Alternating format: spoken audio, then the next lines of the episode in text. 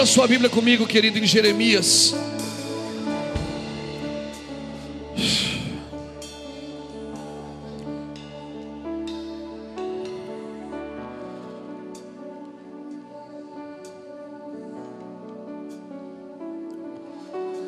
Jeremias 18 diz assim: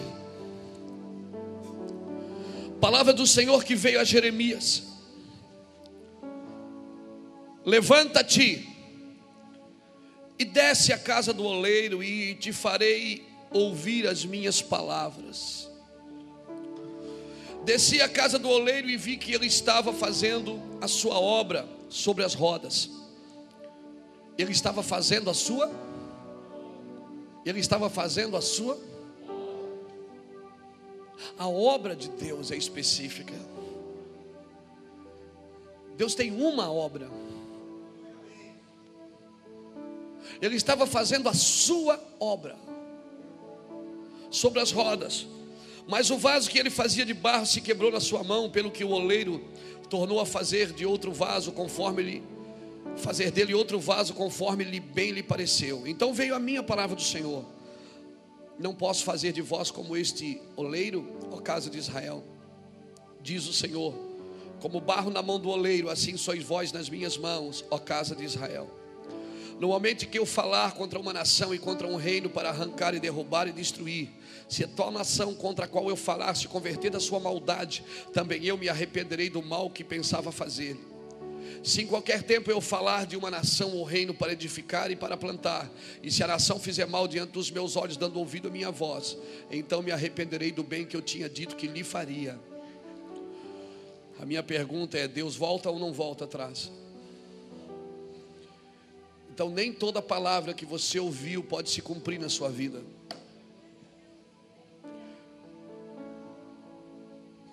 Cuidado, irmãos, com essas canções de promessa que você fica cantando coisa que você não entendeu.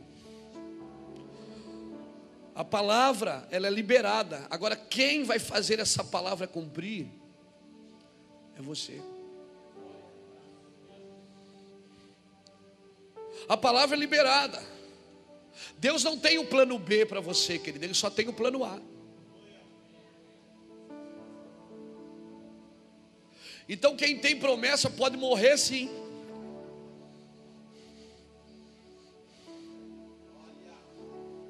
Quem tem promessa pode ficar velho e não ver cumprida a sua promessa. Ah, mas Deus não mente, Deus não mente. Quem mentiu foi você, não foi Deus. Quem saiu do plumo, do prumo, foi você, não foi Deus. Porque enquanto Deus não liberou a palavra sobre a sua vida, é uma coisa. Depois que Deus libera uma palavra, querido, Jesus é o caminho, a verdade e a. Esse caminho tem uma verdade, tem uma vida. Amém? Esse caminho você não vive nele na sua vida, você tem que viver na vida de Deus.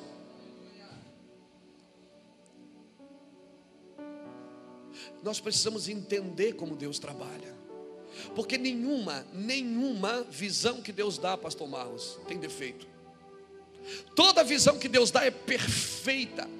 Nós, nós nos perdemos na aplicação da visão. Nós nos perdemos quando a gente distorce a visão. Quando a gente manipula a visão. Porque toda visão que Deus dá é perfeita. Deus é perfeito em tudo que Ele faz, irmãos. Deus é perfeito.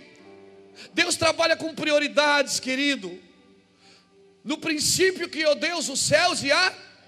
O que é que Deus criou primeiro? O céu. Depois a terra. Ou seja, tudo que Deus faz na terra, o princípio é o céu. O modelo é o céu. Tudo que Deus vai fazer na terra, o modelo é o céu.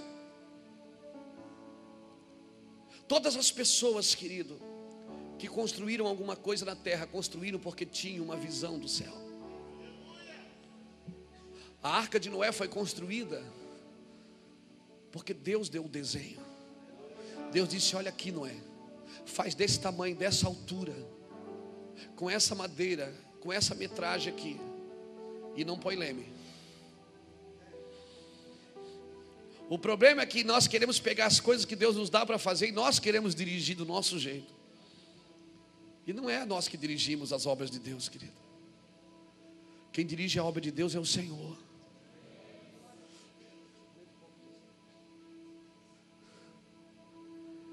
Deixa eu falar algo para você. Quando ele fez o tabernáculo, ele deu para Moisés do jeito que ele queria. E Moisés, ele recebeu o desenho de Deus para fazer o tabernáculo. Aleluia. Ele recebeu o desenho de Deus. Moisés recebeu. Moisés faz tudo como tu viste no monte. Você não pode fazer a tua obra, porque se você fizer a sua obra, você vai cansar, você vai morrer, você vai frustrar. Você tem que fazer a obra de Deus. E você viu qual é a obra de Deus. Jeremias precisava entender o que Deus estava fazendo. A obra de Deus são pessoas. Deus estava na roda fazendo a sua obra. Diga para o irmão que está do seu lado, ele ainda não terminou com você.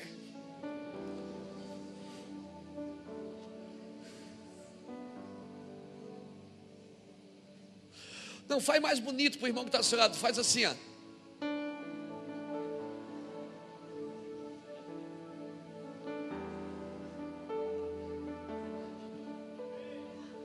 Ele ainda não terminou com você. Ele tem um plano, tem um desenho, o plano original. Efésios 1:4 diz que ele me elegeu nele antes da fundação do mundo. Se eu fui eleito antes da fundação do mundo, e Deus fez primeiro o céu e depois a terra, e eu fui feito antes do mundo ser feito, eu fui feito aonde? Então o céu é minha origem, não é meu destino. Então qual é o modelo que Deus quer que eu ande? O céu. Ah, pastor, mas Deus me chamou para o ministério para trabalhar para Ele. Não, abra Marcos capítulo 3. Abra Marcos capítulo 3. Deixa eu, deixa eu causar uma crise em você nessa manhã, querido. Agora não vai chegar lá e meter o um machado na igreja, meter a marreta e quebrar tudo, tá? Calma aí. Marcos capítulo 3, olha o que diz. Não, você precisa ler isso. Deus ele não quer ser só conhecido, ele quer ser entendido. Marcos 3, versículo 13 diz assim: ó, Subiu Jesus um monte e chamou os que ele quis e vieram a ele. Nomeou doze para que estivesse com ele e os mandasse a pregar e tivessem poder de expulsar demônios. Espera um pouquinho, olha aqui. Jesus sobe no monte.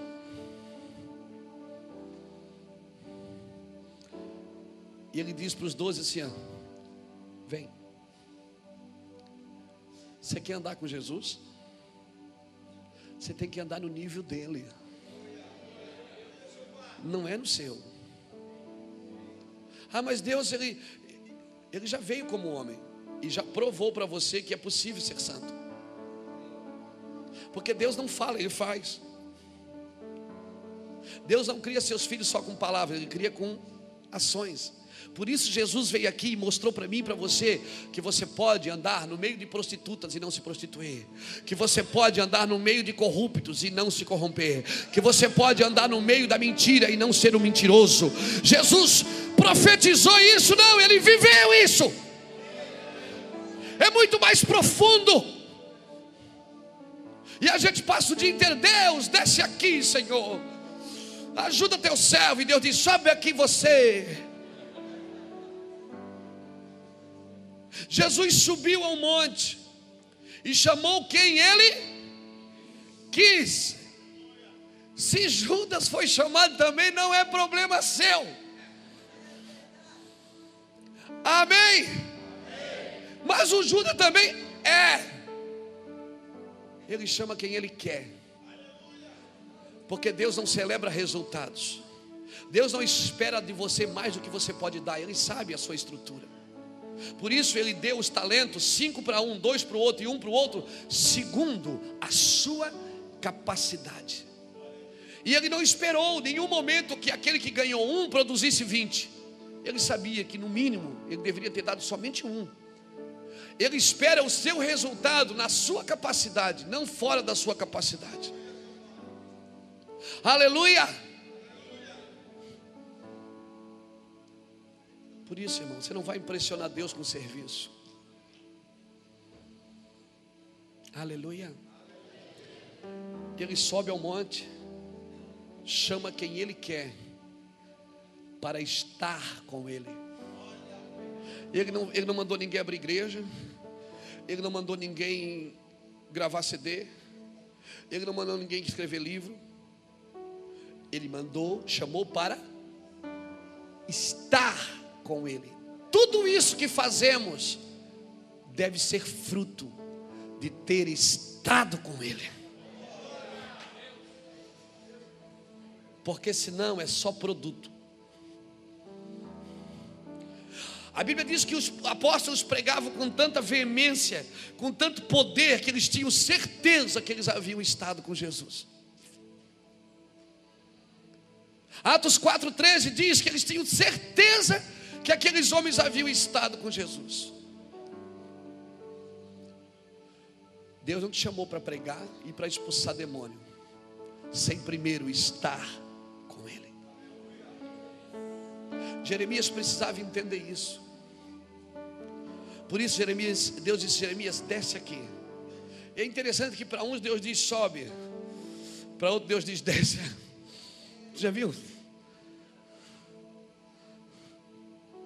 mas eu vou orar no monte porque Deus fala comigo no monte. Às vezes Ele quer falar no vale.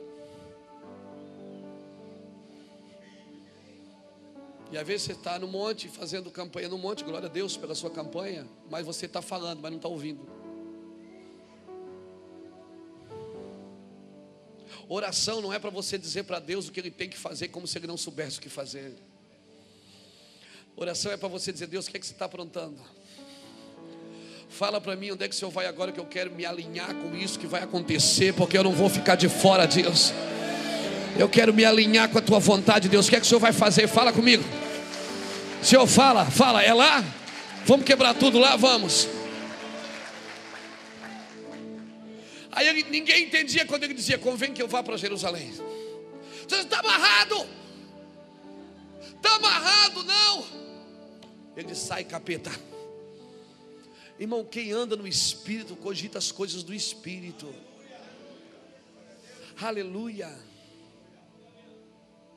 E você sabe quando tem alguém no Espírito. Eu vou dizer como. Uma pessoa que anda no Espírito, ela não pensa primeiro nela, ela pensa primeiro nos outros.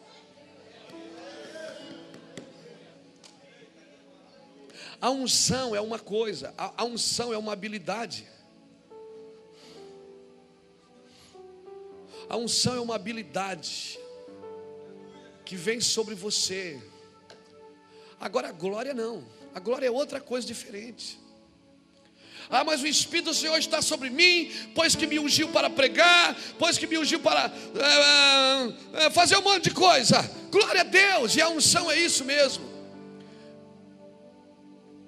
Vem aqui alguém que está de paletó. Quem está de paletó? Vem cá. Quem está de paletó? Tem alguém de paletó? Ninguém é crente aqui, irmão. Vem cá, irmão. Sobe aqui, Roberto. Sobe aqui. Tira essa jaqueta aí. Você é paletó do século 21. Vem cá, Roberto. O Espírito do Senhor está sobre mim. Quando o Espírito está sobre você, você recebe uma habilidade para o serviço. É Deus ungindo você para trabalhar para Ele. O Espírito do Senhor está sobre mim, pois que me ungiu para, me ungiu para trabalhar, me ungiu para pregar, me ungiu para expulsar demônio, me ungiu. Então, o Espírito do Senhor está sobre mim, isso é a unção. Agora você corre o risco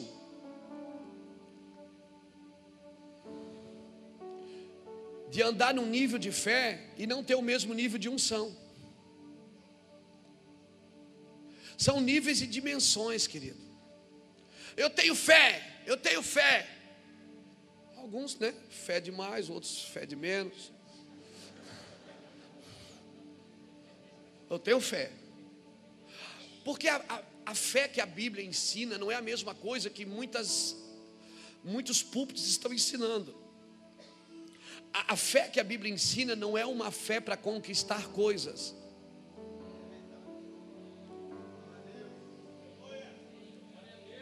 A fé que a Bíblia ensina é outra: quando passares pelo fogo, não te queimarás. Quando passares pelos rios, não te afogarás. Quando passares pelas águas, elas não te cobrirão. Porque eu sou contigo. A fé que a Bíblia ensina é uma fé diferente, é uma fé de suporte. Hum, é uma fé. Aí o cara que está suportando guerra, ele acha que tem menos fé do que aquele que está ganhando coisas.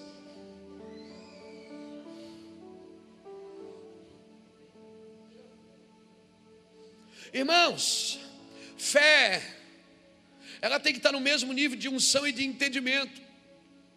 Então as igrejas, fica aqui, Roberto. As igrejas estão convidando muitos ministérios, estão chamando as pessoas para desenvolver a fé. E para desenvolver a fé, eu vou te dar isso aqui ungido. Você vai levar para casa, vai botar debaixo do travesseiro. Mês que vem, eu dou isso aqui ungido. E todo mês eu estou criando subterfúgios para alimentar uma fé de conquista. Irmão, um lenço ungido cura pessoas? Claro que cura, irmãos. Agora eu não posso substituir uma manifestação por uma doutrina. Manifestações, elas são manifestações. Um dia Jesus cuspiu e curou. Outro dia Jesus falou e curou. Outro dia Jesus tocou e curou. Outro dia Jesus passou barra e curou.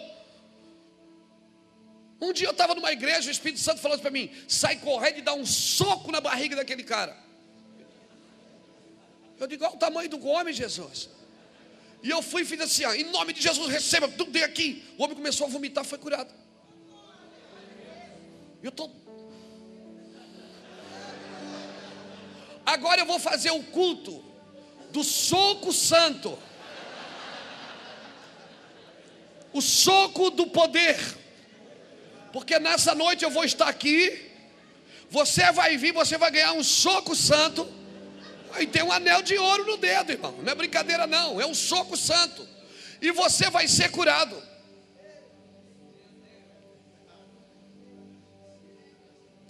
E se você tiver fé, para colocar mil reais nesse envelope.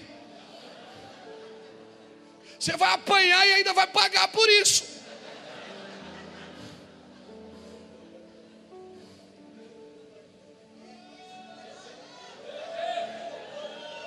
Vem junto, vem junto, vem, vem junto.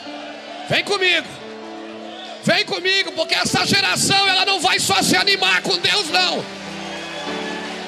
Essa geração ela não vai só se animar com Deus, não. Essa geração não é uma geração de exibição, é uma geração de manifestações, de glória, de poder, de unção. Agora, se toda semana você tem que dar alguma coisa ungida para alguém, é você que alimenta a igreja, não Jesus.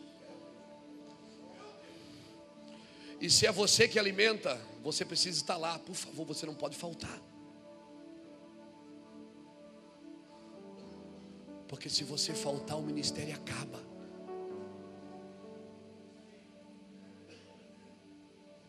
E é por isso que você está cansado. Porque ninguém mais vive sem você.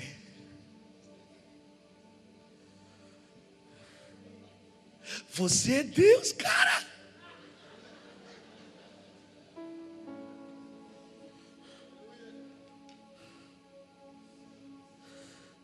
Você não pode sair com a sua esposa no domingo, porque domingo você tem que estar lá. Porque se você não tiver, as pessoas não vão. Porque o seu, o seu murro santo Desce a casa do oleiro, cara, você está precisando.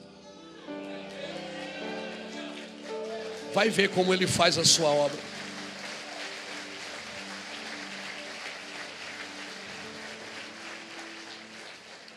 Quando Deus chama Jeremias, Beto, ele não chama para trabalhar, ele chama para assistir. Ele diz: Jeremias, vem cá ver como é que eu faço a minha obra. É assim, Jeremias, ó, eu trabalho, eu quero, dar, eu quero dar o melhor de mim, mas quebra. Mas quando quebra na minha mão, eu faço de novo. E se quebrar, eu faço de novo. E se quebrar, eu faço de novo. E eu vou fazer quantas vezes precisar, desde que não saia das minhas mãos.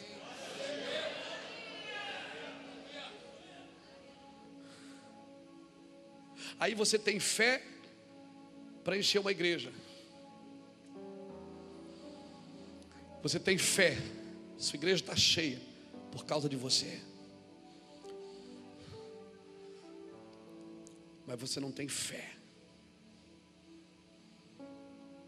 para levar ninguém para o céu. Eu gostei muito de uma palavra que o Rafael ministrou aqui. A teologia morna.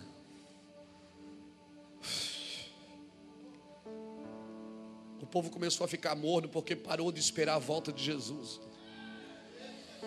Então, já, já que ele está demorando, vamos fazer um lugarzinho confortável para a gente ficar aqui. E aí eu tenho uma fé, mas não tenho a, a unção, não me acompanha. É como morar num edifício de 30 andares. Estamos todos na mesma dimensão, mas em níveis diferentes. Ou seja, eu moro no trigésimo andar, o Roberto mora no primeiro. Onde é que você mora? Na rua Tijucas. E você, na rua Tijucas, que número? 59. E o seu? 59. Ah, vocês moram no mesmo lugar? Não. Ele mora no primeiro, eu moro no trigésimo. Ou seja, eu vejo coisa que ele não vê. O meu nível de visão é maior do que ele.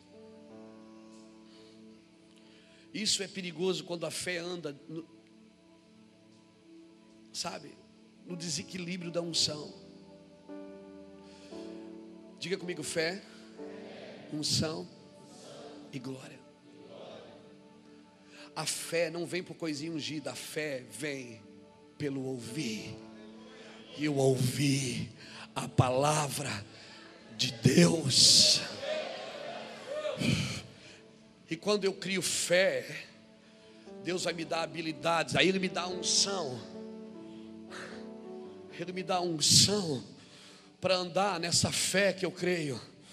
E aí o nível de unção tem que andar no mesmo nível de fé. Aleluia. Louvado seja Deus. Aleluia.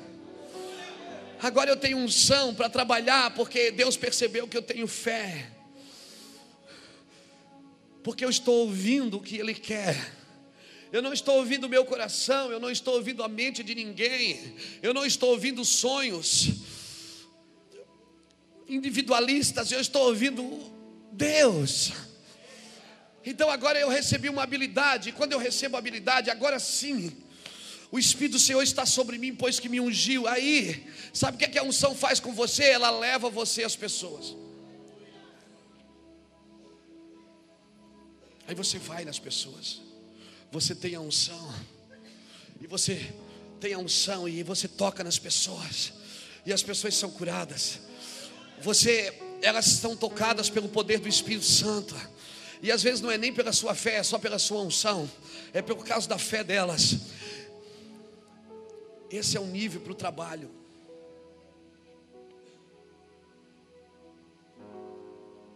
Mas ainda tem um nível maior do que esse. É o nível quando ele diz assim: ó, senta aí, Roberto. Quando ele diz assim: senta-te à minha direita, até que eu coloque os inimigos por estrado dos teus pés. Por que, que tem muita igreja que conquista a terra, mas não conquista as regiões celestiais? Por que, que tem muita igreja que cresce, cresce, cresce, 5, 10 mil membros, e a cidade continua crescendo o crime, a prostituição, continua crescendo o adultério? Por quê? Porque conquistou a terra, mas não conquistou as regiões celestiais. E eu só posso manifestar na terra o que eu estabeleci nas regiões celestiais. Não adianta, eu não manifesto na terra. Aí o reino, agora a onda virou o reino de Deus. Vamos estabelecer o reino, vamos abrir casa de recuperação, vamos abrir tudo, vamos abrir restaurante, vamos, chama o pastor Júlio, chama o pastor Ulisses, vamos estabelecer, vamos cuidar dos pobres. E aí nós estamos manifestando o reino, mas não estabelecemos intercessão e adoração aqui nas regiões celestiais. Por isso, por isso, Deus falou para Josué e para Moisés. Moisés disse: Josué, você pega a unção, a unção, e você desce lá e vai guerrear com os Amalequitas, e eu vou subir o monte do Senhor. Aí você briga aí, eu levanto os braços aqui. Tem um nível maior do que a unção, tem um nível de glória o nível de glória, querido, que não é você que faz força, não é o seu suor. É o nível que só o sumo sacerdote entende isso. Agora eu entendo porque que estão me chamando de sumo sacerdote. Não, eu não sou sumo sacerdote, não, cara. Eu sou um ex-viciado que está tentando ir para o céu e levar alguns ex-viciados também. Josué, guerrei aí que eu vou orar. Aí, Aí o Josué, Moisés levantava a mão, em Êxodo capítulo 17, versículo 8. Moisés levantava a mão, Josué vencia a batalha e dava pau nos Amalequitas. Aí Josué cansava.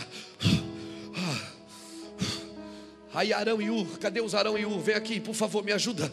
Aí Arão segurou do lado, Arão do século 21, e Ur segurou do outro. E aí, nós queremos unidade na unção, nós temos que ter unidade na glória. Nós precisamos de unidade aqui no andar de cima, cara. Não é batalhar, vamos conquistar a terra? Vamos, então vamos andar junto com Josué. Mas vamos conquistar as regiões celestiais, então vamos orar e jejuar, chorar, se humilhar. E aí, Arão e U, aqui. Isso aqui, querido, é relacionamento. Isso é relacionamento, quando todos trabalham pela mesma obra. Quando um Josué entende, entende o seu chamado de. Quando Moisés entende o, o, seu, o seu trabalho de subir. E quando Uri Arão entende o seu trabalho de sustentar. Quando há essa colisão, é, esse agrupamento de sustento, glória, intercessão e adoração e serviço, aí sim você vai conquistar a terra. Se você tem só serviço, você tem só habilidade, mas você não tem. Ah, mas eu tenho glória, eu sou um homem de oração. Tem alguém te sustentando? Tem alguém com você ou você agora ficou espiritual, au, au? E ninguém mais pode tocar. Não toque em mim que eu estou cheio. Não, cara, quando eu estou cheio é que eu preciso ser tocado. Quando o ministério está crescendo, quando você percebe que o que você está falando está acontecendo, peça ajuda para os outros. Quando você percebe que as suas orações estão se cumprindo, peça ajuda, faça amigo, quer ser meu amigo? Vamos andar junto, vamos andar junto. Você não precisa de ajuda quando você está mal, você precisa quando você está bem.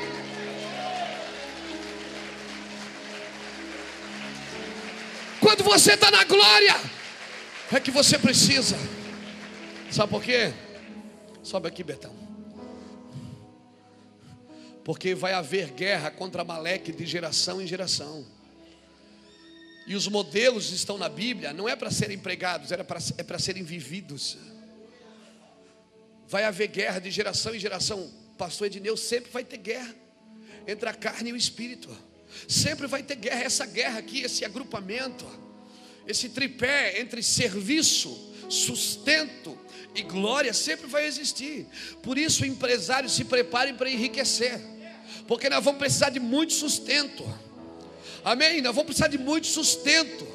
Nós vamos precisar de muito sustento. E nós não vamos fazer campanhazinha para levantar dinheiro, não. Porque empresário que se preza sabe que a sua empresa não é dele. É um ministério de socorro para a glória de Deus. É um ministério de socorro para sustento da glória de Deus da terra. Quem trabalha tem que entender que ele pode fazer muito bem feito o que ele faz.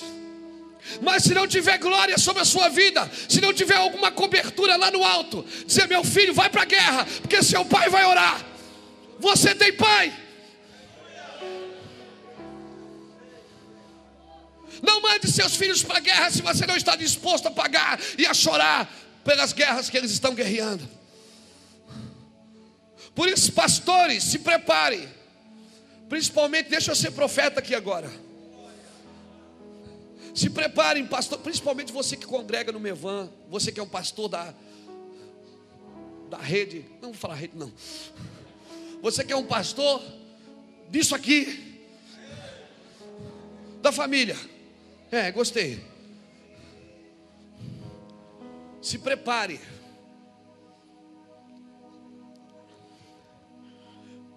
Porque nós não vamos crescer pelo serviço. Nós não vamos crescer só pela unção e só pela fé. Nós precisamos da fé, da unção e da glória. E do sustento. É o tripé que sustenta o chamado apostólico. É o tripé que sustenta o seu ministério. Porque quando o Espírito do Senhor está sobre ti, Deus leva você às pessoas.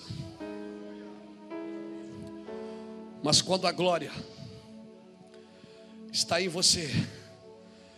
Deus traz as pessoas até onde você está. É um tripé.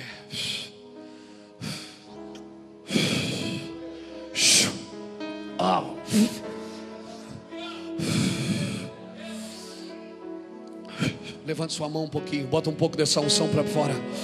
Deixa eu receber disso.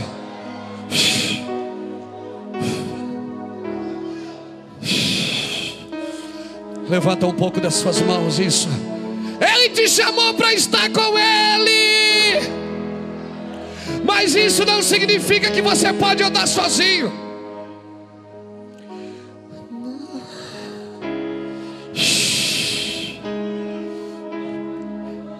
Ele te chamou para estar com Ele.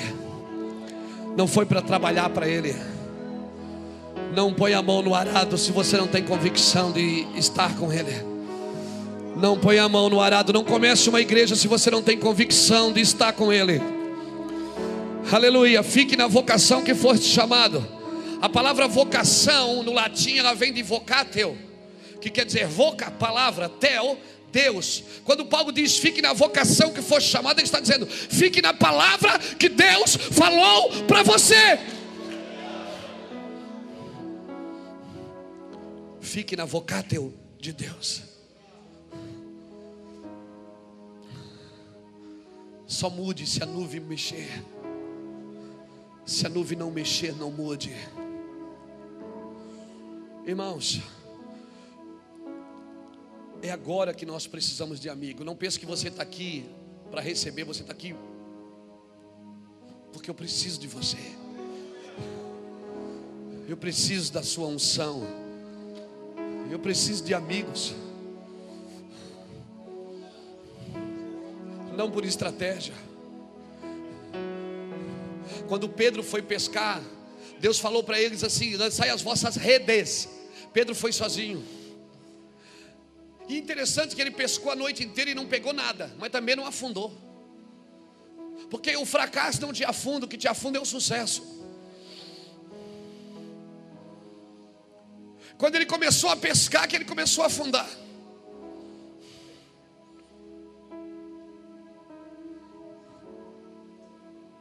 Eu me lembro, quando essa igreja tinha 100 pessoas e eu dormia todas as noites.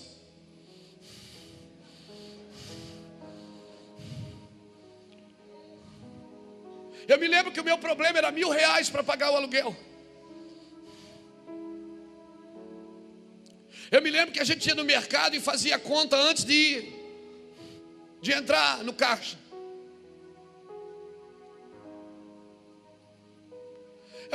Tinha que orar tanto assim. Eu só precisava fazer contas.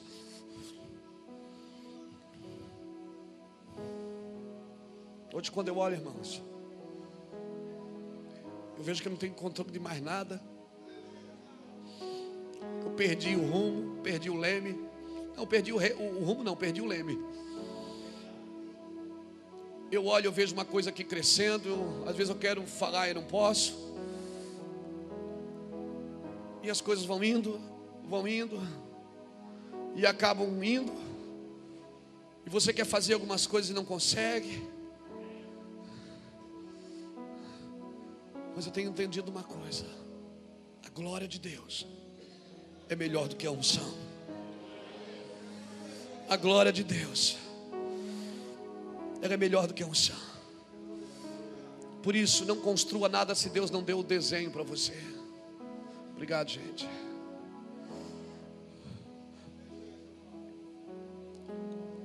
Não construa para competir. Não faça porque você acha que tem que fazer. Não faça porque você saiu de alguma igreja e agora você quer dar provas que você também sabe fazer. Não, você não vive de resultados. Pedro pescou a noite inteira e não pegou nada. Nada. Mas não afundou. E quando ele começou a pescar, ele que afundou. Então ele começou a fazer sinal para os outros companheiros. Você está aqui porque a gente está pescando, sabia? Então a gente diz: pessoal de Curitiba, ajuda a gente. Floripa, Araçatuba, Portugal, Belo Horizonte. Ajuda a gente aqui. Sabe por quê? Porque quando você pesca no reino, não importa para onde vai o peixe. Não importa para onde vai o peixe. Não importa, você não está pescando para encher o seu barco. Porque quando você chega na, na terra, Deus olhou para ele, Jesus olhou e disse: Deixa tudo e segue-me. Porque a sua humanidade, ela quer ser pescador de peixe. Mas a glória que está em você chamou você para pescar homens. E não se trata de encher um barco, se trata de transformar uma cidade. Então não importa o tamanho da sua igreja, ela pode estar afetando a terra, ela pode estar enchendo, mas se ela não está mudando a cidade, é só um barco cheio que está perigo afundar. Ah, é quantos membros você tem? Mil, dois mil, cinco mil? Cuidado, porque quando o barco enche, Deus tira a gente do barco. Hoje eu deixo o barco cheio aqui para ir em lugares tenebrosos, para ir em alguns lugares. E alguém chama e diz, pastor, eu queria convidar você para pregar. Eu digo, querido, eu não saio de casa para pregar. Eu só saio para edificar. Eu só saio se for para uma edificação, para transformar uma terra, não é para fazer festinha de igreja. Porque para pregar eu prego aqui. Toda semana. Eu não saio por dinheiro, não saio por ofertas. Eu saio por um propósito. Vamos edificar uma terra? Vamos? Então eu vou lá ajudar a segurar a sua mão. Se você está disposto a entrar na glória, eu vou, eu vou lá ajudar a segurar a sua mão. Os pastores vão ajudar a segurar a sua mão. Mas se você quer só um entretenimento, não chama pregador, não. Dá um lencinho ungido para alguém. Não desça Pregadores do reino, não desça, você está fazendo uma grande obra. Não pare, você está fazendo uma grande obra. Nessa manhã eu quero chocar você mesmo, chocar. Amém? Porque religião não se derruba com amorzinho, se derruba com confronto. Religião se derruba com confronto. Amém? Quando Estevão confrontou a religião, ele foi apedrejado. Porque a religião responde com pedras. Toda vez que a religião é confrontada, ela sabe que ela vai sair do comando, então ela confronta os profetas. Mas eu quero dizer para você uma coisa: quando Estevão foi morto, o reino não perdeu Estevão, o reino ganhou um Paulo. Pegaram as roupas de Estevão e botaram no pé de Paulo. Ah, Paulo não devia ter tocado naquelas vestes santas, cara. Paulo não devia ter tocado na roupa daquele cara. Cuidado quando você tocar na roupa de um santo. Paulo não devia ter tocado na roupa daquele cara.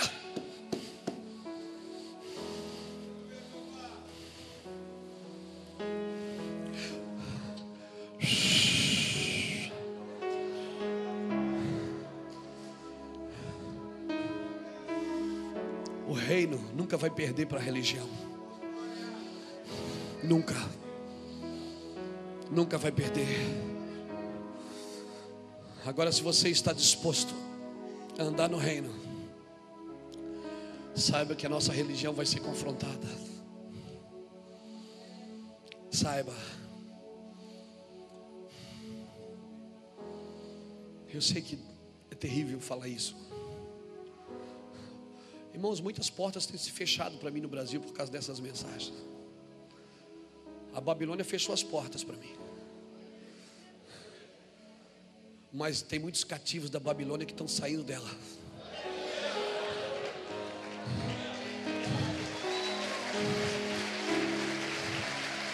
Muitos. Muitos cativos. E sabe quem é que reconstrói Jerusalém? São os cativos que saem da Babilônia e voltam para casa. Por isso, nessa manhã, o meu recado para você é: para tudo e desce a casa do oleiro. E observa como ele faz a sua obra. E vê se você está fazendo exatamente como ele faz. Babilônia ela vai cair. Cativos da Babilônia vão voltar a Jerusalém e vão construir a cidade santa. Cativos que são dirigidos por Zorobabel. Sabe quem é Zorobabel? A palavra Zorobabel significa semeando na Babilônia. É por isso que eu saio direto para semear na Babilônia, na Babilônia. Amém? Para tudo. É um processo, querido. Ele te chamou para estar com. E sabe por que, Ele te chamou? Porque Ele quis. Não é porque você é bom. É porque Ele quis. Ele só chama quem Ele quer. Diga para o irmão que está do seu lado: Nós somos uma geração com um desenho de Deus. Diga, nós somos uma geração com um desenho de Deus. Abra comigo Hebreus capítulo 11.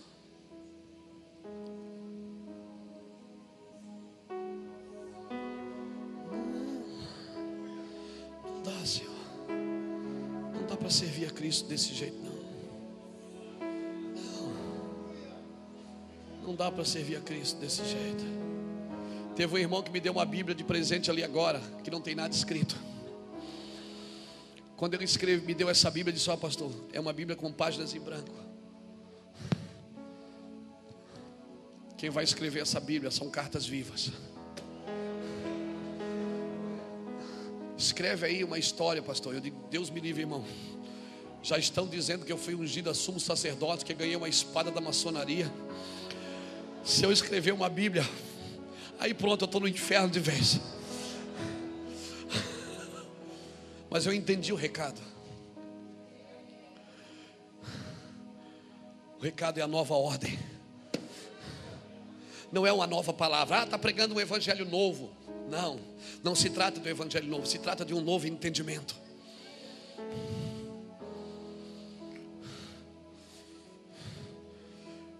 Abra comigo na sua página em branco, não tem nada.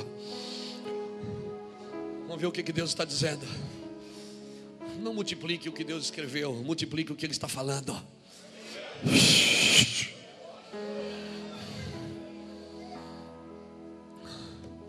Já vou aí, Hebreu, já vou, já vou. Um dia um homem quis ver a glória de Deus. Um homem chamado Moisés. E Deus falou: Moisés, você não pode ver a minha glória. Porque homem nenhum pode ver a minha glória e continuar vivo.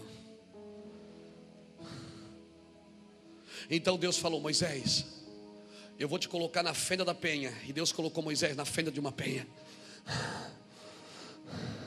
Ele disse: Moisés, eu, eu vou colocar você na feira da rocha, e eu, eu vou passar, e ali na fenda da penha você vai ver as minhas costas. E Moisés está ligado. E a Bíblia diz que Moisés passou, Deus passou e Moisés viu as suas costas. Eu nunca entendi como é que Moisés escreve Gênesis, ele não estava lá. Moisés dá detalhes da idade de Matusalém, da idade de pessoas, dá dias. Ele fala da criação de Adão, de Eva. Como ele sabe disso? Ele não estava lá. Mas eu quero acreditar, eu gosto de pensar que quando Moisés foi para a fenda da penha, quando Deus passou, ele viu as costas de Deus, ou seja, ele viu o que Deus fez. Ele viu o passado. Ele viu o que Deus fez, ele viu o que Deus havia feito. Só que o recado para a igreja não é ficar na feira da penha. O recado para a igreja está em Cântico dos Cânticos, capítulo 2, versículo 10, que diz: Noiva minha, pomba minha, até o 14. Tu que anda pela feira das penhas, no oculto das ladeiras, mostra-me a tua face, faz-me ouvir a tua voz. O recado, a igreja, a igreja, ela ainda está na fenda da penha. Ela está olhando só e ensinando só o que Deus fez. E Deus quer trazer uma nova ordem, a nova ordem de Melquisedeque. Não se trata de uma nova doutrina, cabeção. Não se trata de um evangelho novo. Oh, cuidado com as heresias novas. Não tem nada de novo. É só um entendimento. E aí, para a igreja qual é? Sai da fenda da penha, porque aí, igreja, você só vai ver o que eu fiz. E todo domingo nos reunimos para falar das coisas de Deus que Deus fez. Moisés abriu o mar vermelho, Abraão sacrificou seu filho, Jacó lutou com um anjo.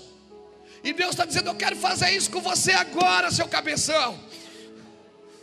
E o cara disse: Não, eu estou na fenda da penha. Tu, noiva minha, pomba minha, que anda pela fenda das penhas, no oculto das ladeiras, mostra-me a tua face. Porque agora não é mais o homem que está pedindo para ver Deus, é Deus que está dizendo: igreja, cadê você? Eu vim aqui só para te ver.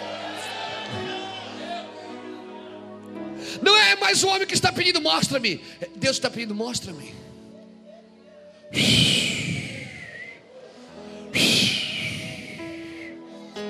Deus está dizendo: cadê você?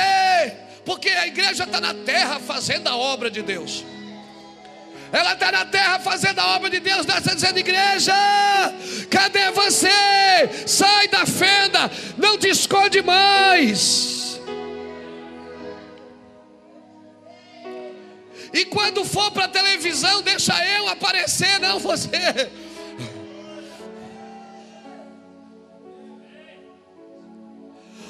Ordem para a igreja não é a fenda da penha, é sobre esta pedra, sobre esta pedra, sobre esta pedra, não é no meio dela, é sobre ela.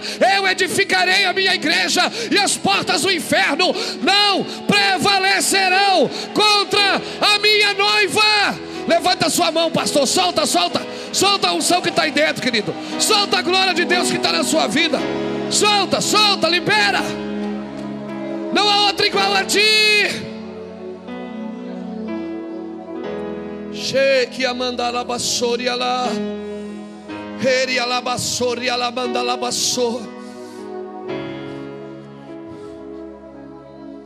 Enquanto João escreveu Apocalipse, oh meu Deus, é tanta revelação, Jesus, me guarda, guarda o meu coração. Enquanto João escreveu o Apocalipse, aqui debaixo, ele viu que Éfeso perdeu o amor, que Esmirna perdeu a força, que Sardes morreu. Ele viu que é Pérgamo virou profana, que a outra virou mundana.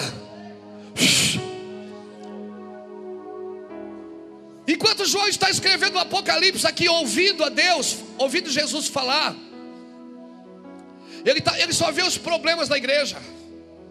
Ele vê uma igreja que pensa que é rica e é pobre, e vê uma igreja que pensa que é pobre e é rica.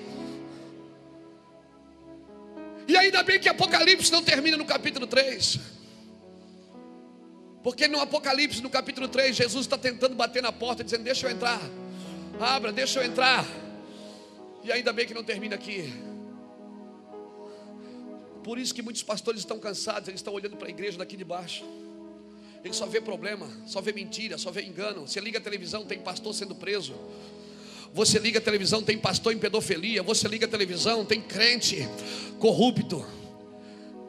Tem crente, pastor enfiado no mensalão.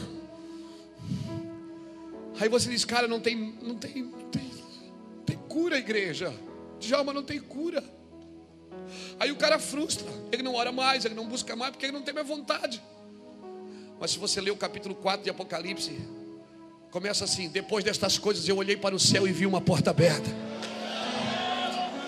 E uma voz que me dizia: João, sobe aqui, e eu te mostrarei o que vai acontecer, Zé. Eu te mostrarei. Aí, naquele momento, Jesus tira João da terra e leva ele para um lugar mais alto. E aí João vê que a Babilônia vai cair. João vê que a noiva está se preparando com atos de justiça.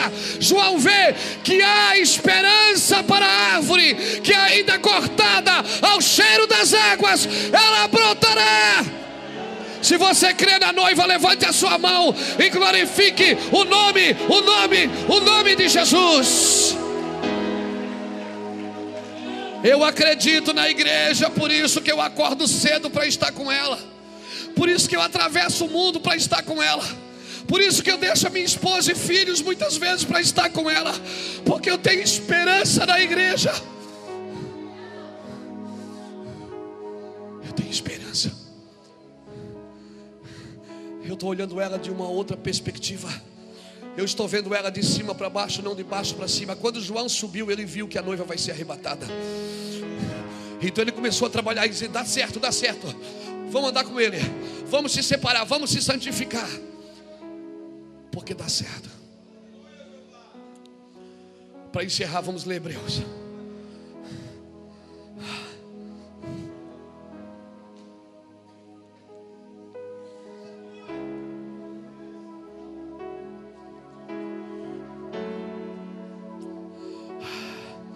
Hebreus 11, versículo 8.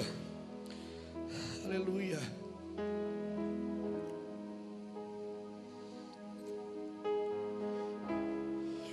Sabe o que é que Deus diz? Sabe o que é que Deus está dizendo com isso, com essa Bíblia em branco aqui para mim? Que eu ganhei de presente hoje. Ó, bota aí na internet, irmão. Não vou escrever uma Bíblia, não. Sabe o que é que significa isso? Deus está dizendo assim, ó para tudo. É isso que Deus está dizendo para nós: para tudo. Trabalhe menos, soe menos, sacrifique mais, menos festas, menos, menos, mais oração e jejum. Vamos fazer retiro, vamos fazer jantares, vamos fazer encontros, vamos, mas tudo depois de ouvi-lo porque se Jesus ministrava numa nova ordem, segundo Melquisedeque, Jesus não veio no, no, sacerdócio levítico, ele veio no sacerdócio sem genealogia, desde o princípio. É como se Deus estivesse levando você no princípio de novo e dizer assim: ó, para tudo. Cara, eu estou tuchado da palavra hoje. Hebreus capítulo 11, versículo 8 diz assim: ó, pela fé Abraão, sendo chamado para uma, um lugar que havia de receber por herança, obedeceu, sem saber para onde.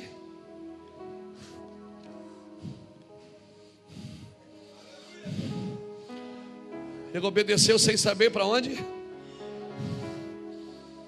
Alguns de vocês vão começar a receber algumas ordens de Deus. E enquanto você não meteu o pé, o lençol não abre, a cortina não abre. Alguns de vocês, pastores, vão receber uma visão celestial.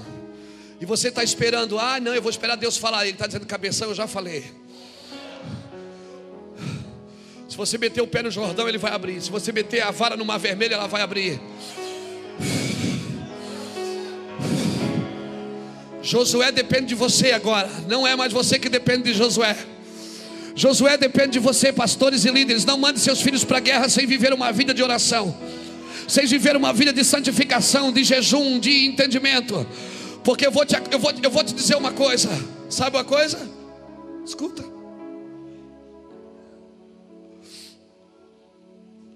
Quem apareceu na vitória foi Josué. Moisés estava escondido no monte.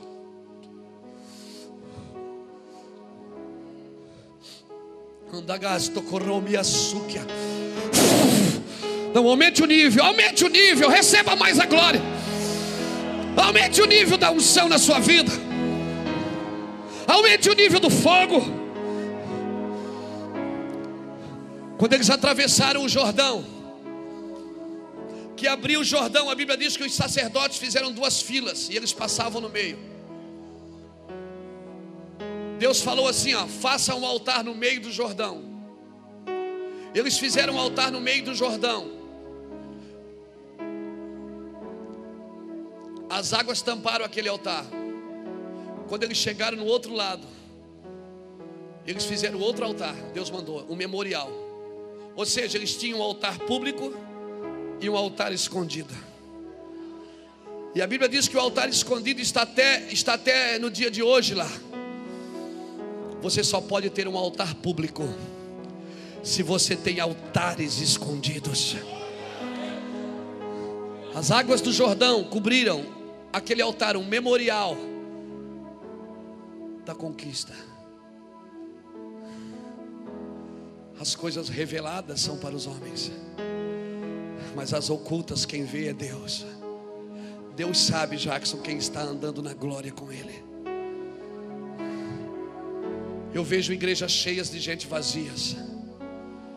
E eu vejo igrejinhas pequeninitas, cheias da glória do Senhor, afetando os céus e as regiões celestiais.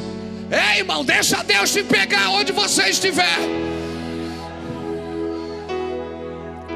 Só faça um altar público se você tem um altar escondido. Esse é o tempo de largar o público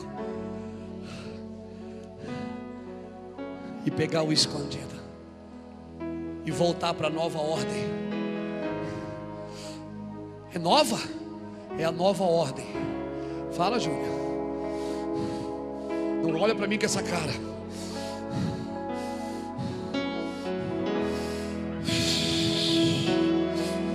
Eu sei aonde eu estou indo, irmãos. Às vezes o altar público não funciona, mas o escondido está lá. Às vezes eu venho aqui no público não destrava. Às vezes eu venho aqui no público não acontece. Mas eu volto para casa e digo, Deus, Ele diz, está aqui, filho. Nós estamos juntos, estamos juntos, estamos juntos. Ainda não é o tempo, estamos juntos. Você pode falhar no público, mas não falhe no oculto com Deus. Aleluia. Saia daqui nessa manhã e construa um altar para Ele, só para Ele, só para Ele, só para Ele, só para Ele, só para Ele, só, só, só, só, só, só, só, só para Ele. Aleluia, vem comigo, vem comigo. Xeria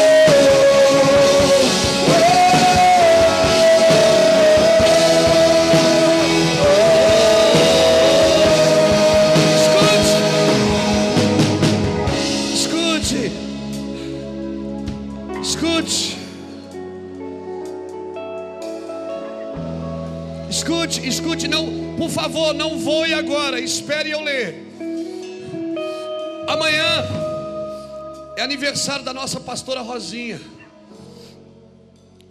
E a filha dela ligou dizendo que o médico refez os exames no esôfago e não tem mais nada. Não, não vou já, não vou. Alojado e não tem mais nada alojado, ela está curada do câncer. Colo tentaram colocar, foram colocar uma uma cânula, é isso? Para alimentá-la por sonda e não precisou. A minha Rosinha está curada. Amém. A Rosinha está curada. Agora você pode voar. A Rosinha está curada, cara. A Rosinha está curada para a glória de Jesus.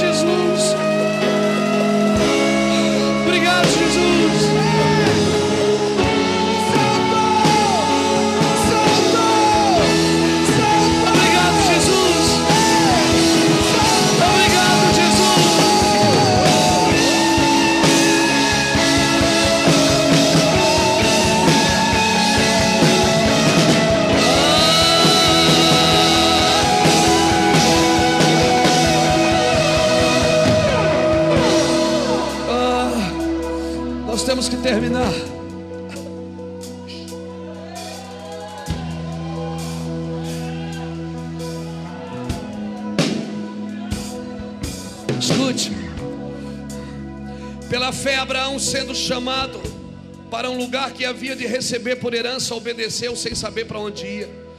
Pela fé, peregrinou na terra da promessa, como em terra alheia, habitando em tendas. A terra era dele, a terra era dele, mas ele habitou em tendas, por quê? Habitando Peregrinou na terra da promessa, como terra ali, habitando em tendas com Isaac e Jacó, herdeiros com ele da mesma promessa.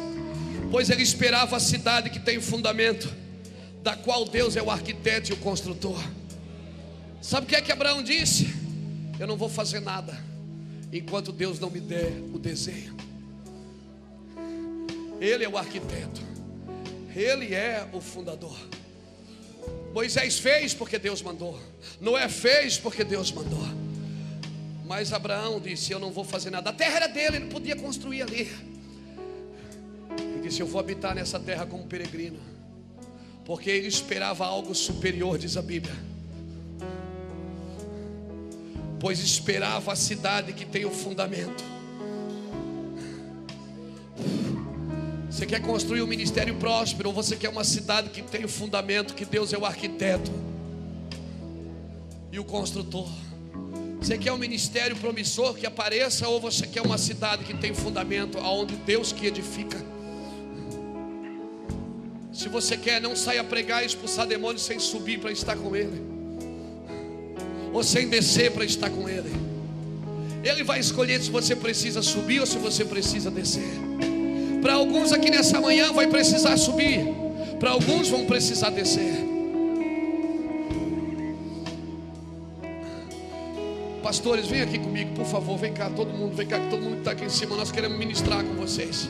Eu acredito muito na transferência da unção, não do altar, porque se você recebe uma unção, mas não constrói um altar para ela, o fogo não arde continuamente sobre o altar. Nós queremos descer aí e ministrar com você.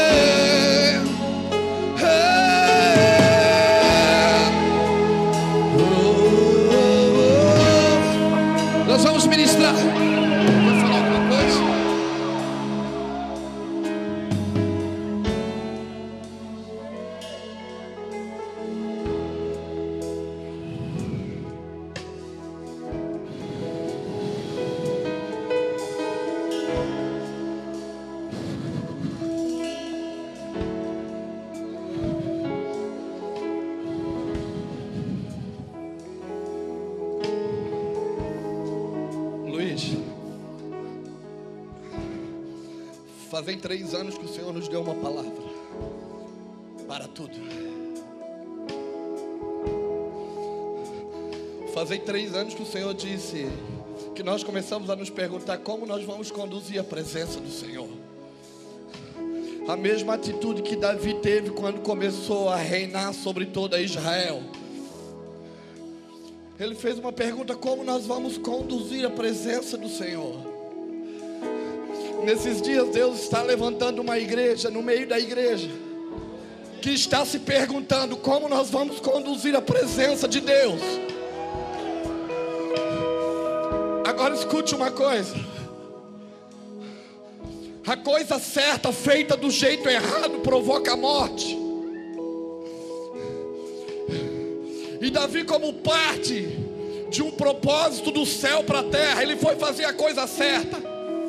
Foi na casa de Abinadab em Kiriat Jearim conduzir a presença de Deus.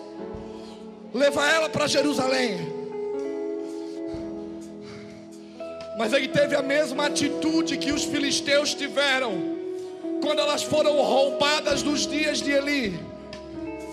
Ele construiu uma carroça, botou uma junta de boi e colocou a presença de Deus em cima e veio pelo caminho fazendo festa. Os filisteus, quando roubaram a arca da aliança, a presença de Deus da mão de Israel, e ela esteve nas suas cidades, eles tiveram a mesma atitude, devolveram ela em cima de uma carroça, aonde uma junta de vaca puxava ela. E a gente conhece bem a história que no meio do caminho, os bois tropeçam, a arca balança e o Zá toca nela e morre. A coisa certa feita do jeito errado. Nesses dias Deus está levantando um sacerdócio responsável. Porque Davi era rei. Ele poderia ter enterrado Uzá e continuar seguindo para Jerusalém. Mas um sacerdócio responsável quando as pessoas morrem, nos dias que ele está no governo, ele para tudo. Ele era rei, ninguém iria questioná-lo, ninguém iria perguntar nada, porque ele tinha toda a autoridade sobre a nação. Mas aquela morte estava debaixo do seu governo, era a responsabilidade dele. Nos dias em que vivemos, Deus está aqui preparando uma igreja que está disposta para tudo. E não é enterrar mais os seus mortos pelo caminho e dizer é responsabilidade minha. Essa morte é minha responsabilidade. Eles colocaram a presença em cima de uma carroça, carro novo. Carro novo das escrituras simboliza resultados rápidos. E uma junta de boi a boi representa a força do homem, ou seja, na força do homem buscando resultados rápidos. Então parou tudo. O rei volta para Jerusalém sem presença e com o defunto na bagagem. Mas durante três meses ele foi ver nas escrituras como se carrega a presença, como se conduz a vida da igreja, como se vive na plenitude do Espírito. Ele não buscou um método novo. Vamos fazer uma carroça com amortecedor, talvez ela, ela não, pelo caminho não vai balançar. Vamos domesticar os bois para ver se eles não tropeçam. Durante três meses eles voltaram para aquilo que precisava ser feito. Nas escrituras e se descobriu que a presença se conduz nos ombros dos sacerdotes. Eu tenho chorado por esse tempo em que nós possamos para tudo. Para tudo, irmão, rasgar nossa agendinha. Um dia Deus disse, através de Malaquias, Malaquias 1,10: Ah, se tivesse alguém que fechasse a porta do meu templo, para que não acendesse o fogo do meu altar inutilmente. Talvez é tempo de fechar a porta. Há uma voz no céu dizendo: Ei, sobe para cá, sobe para cá, sobe para cá, sobe para cá, sobe para cá. coisas que vão acontecer. Nós só vamos saber se subirmos ao lugar da revelação. E deixa eu falar uma coisa para você: Deus não divide você com nada. Esse lugar você precisa subir e ficar exclusivo com Ele.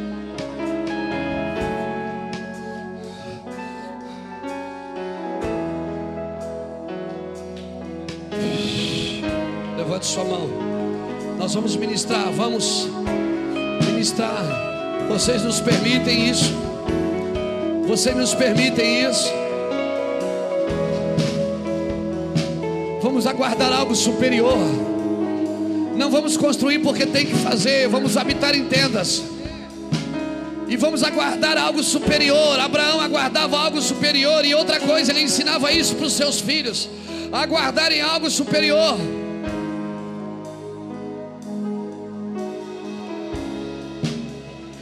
Constrói celeiros é o Egito, porque o Egito vive em constante fome. O reino não constrói celeiros. Amém. Em nome do Senhor Jesus Cristo, vamos orar, gente. Desço aqui, me ajudem. Você vai adorar o Senhor, nós queremos ministrar, por favor, ministrem.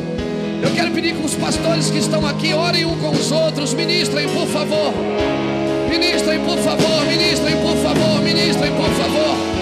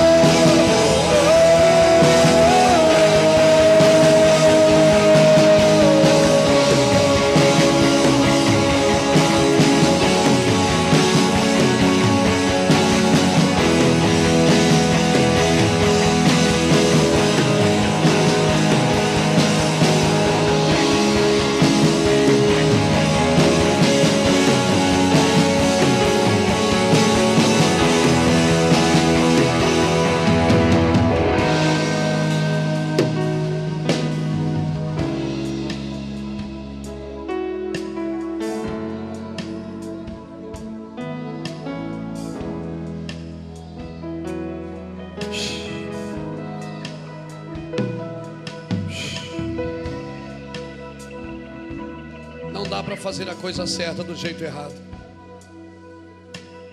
Pregar e expulsar demônios, nós não podemos fazer sem Ele. Não fomos chamados para o trabalho, fomos chamados para estar com Ele. Somos chamados para assistir o que Ele faz, do jeito que Ele faz. Não adianta suas mãos estarem preparadas se o seu coração não está. Por isso Moisés, quando foi chamado, Deus disse: põe a mão no peito. Ele pôs. Quando ele tirou a mão no peito, a mão estava leprosa. Depois Deus disse: põe de novo. Agora a mão estava limpa. Porque como está seu coração, assim vai estar seu serviço. Não é o seu serviço que vai tocar os céus. Os sacerdotes entravam no templo e não conseguiam ministrar muitas vezes, porque Deus estava ministrando. E quando Deus está ministrando, você não consegue ministrar. Não é você que tem que fazer, quem tem que fazer é Deus. Efésios capítulo 2, versículo 10 diz que de antemão Ele preparou toda boa obra para que andássemos nela. Ele não me chamou para fazer a obra, Ele me chamou para andar nela. Andar com Deus, andar na Sua presença. Desce a casa do oleiro e vê como Deus trabalha, vê como Deus faz. Não faça se você não tem um desenho, espere algo superior. Espere algo superior. Não faça se você não recebeu de Deus a maquete do, do projeto. Só faça se Deus te deu o projeto. Eu sei que convém que o Evangelho seja pregado, quer por ganância, quer por torpeza. Eu sei. O Evangelho está sendo pregado, a Bíblia está sendo cumprida. Convém que seja pregado de qualquer jeito, mas pregado de qualquer jeito não dá o resultado que tem que dar quando é pregado da forma correta. Deus não me chamou para encher igrejas, porque Deus não vai fazer nos templos sem fazer primeiro nos lares. Não é para os pastores a promessa, é para os pais. Ele disse: Vossos filhos e vossas filhas profetizarão. Você pode ser um pastor e, e não ser pai. Se você é um pastor, uma pastora e não é pai ou mãe, seus filhos não serão profetas, serão ovelhas. Agora, se você é pai e mãe, você vai gerar profetas. Vossos filhos e vossas filhas profetizarão.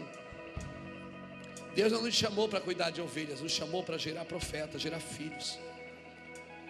Dar continuidade ao seu propósito original. Então não espere que Deus faça primeiro nos templos, sem fazer nos lares.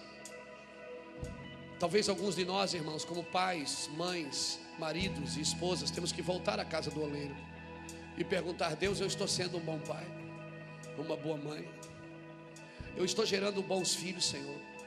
Meus filhos espirituais, eles têm desejo de ter, porque um filho, irmãos, ele vai caminhar no estatuto do pai. Salomão, a Bíblia diz que ele prosperou, porque ele andava nos estatutos de Davi, seu pai. Talvez você não tenha referência de pai, talvez você teve que sair de algum lugar. Porque as pessoas, quantos aqui tiveram que sair de algum lugar e recomeçar em outros, irmãos? Eu sou um. A maioria de nós teve que sair de algum lugar e recomeçar em outro. Mas eu quero profetizar que depois de nós, a nossa geração não vai precisar fazer isso. Porque nós vamos fazer o que vimos acontecer aqui hoje. Nós vamos liberar os filhos e dizer: Filhos, cresçam. Cresçam, queridos. Reinem na terra. Reinem. Por isso nós estamos preparando pessoas, irmãos para reinar. Estamos preparando pessoas para reinar. Aleluia. E quem faz isso é o Pai, porque todo mundo pode te dar conselho, mas só uma paternidade pode te dar destino. Amém. Abraão também saiu da casa dele. Deus mandou, Deus disse: sai da casa do teu pai, sai da tua parentela. Mas só que no caminho ele encontra Melquisedeque, que dá pão e vinho para ele. Como que ele poderia ser o pai da fé sem ter referência de pai? Como seria pai de muitas nações sem ter uma referência de pai? Naquele dia, Abraão encontrou dois reis. Um disse: Dá-me as pessoas e fica com os bens. Ele disse: Não, esse cara é rei de Sodoma, ele não, ele não pode ser meu pai. Mas quando ele encontra um que não pediu nada, só disse: Ó, pega pão e vinho. Sabe o que significa isso? Eu estou trazendo você de volta para comunhão.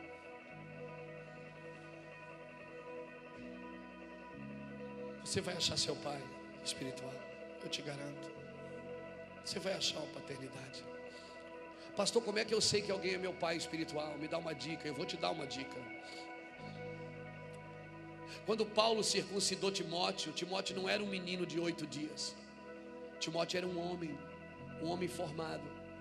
Porque circuncidar uma criança de oito dias, você tirar a fraldinha dela, pegar no seu pênis e cortar o prepúcio, é fácil.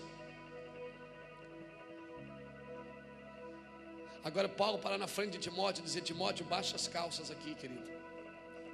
Coloque aqui nas minhas mãos os seus órgãos genitais. Pegar uma faca de pedra e cortar o prepúcio de um adulto. Só que Timóteo não tinha referência de pai, o pai de Timóteo era um grego. A avó e a mãe eram crentes, mas o pai era grego. O pai era intelectual ao ao. Pais intelectuais geram filhos inteligentes, eu sei disso. Mas podem se perder no propósito. Então, pastor, como é que eu sei que alguém é meu pai? Quando alguém toca na minha intimidade e não me castra. Quando alguém me prepara para reproduzir, não me castra. Porque se você está num lugar, irmãos, onde só seu líder produz, você é empregado dele, você não é filho.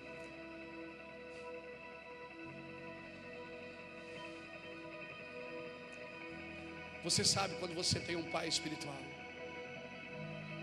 Porque o pai, ele castra ele não casta, ele circuncida. Agora, como é que eu sei que alguém é meu filho?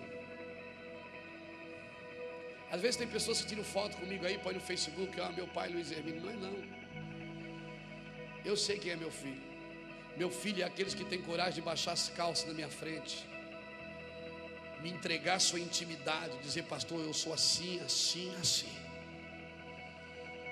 E me permite tocá-lo na sua intimidade porque eu não quero andar com ninguém por estratégia. Eu não quero andar com ninguém porque tem uma visão. Todo mundo aqui tem visão, irmão. Eu quero andar porque quando eu encontro você, a minha criança que ela salta no ventre. É como Maria e Isabel. Maria era uma menina, Isabel era uma senhora. E o anjo falou: Maria, tua prima está gerando na sua velhice. Maria pegou as bolsas e foi para casa da Isabel e ficou lá três meses.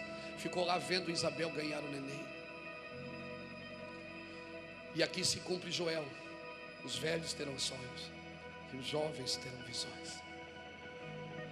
Nós estamos vivendo nessa geração, onde uma geração de velhos vai contar maravilhas para outra geração de jovens, onde uma geração é abençoada e a outra será poderosa. Como diz o Salmo 112, nossos filhos não vão precisar sair de perto de nós, porque nós vamos enviá-los.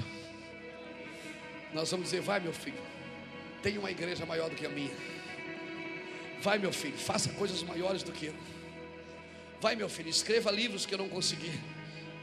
Vai, meu filho, grave as coisas que eu não consegui.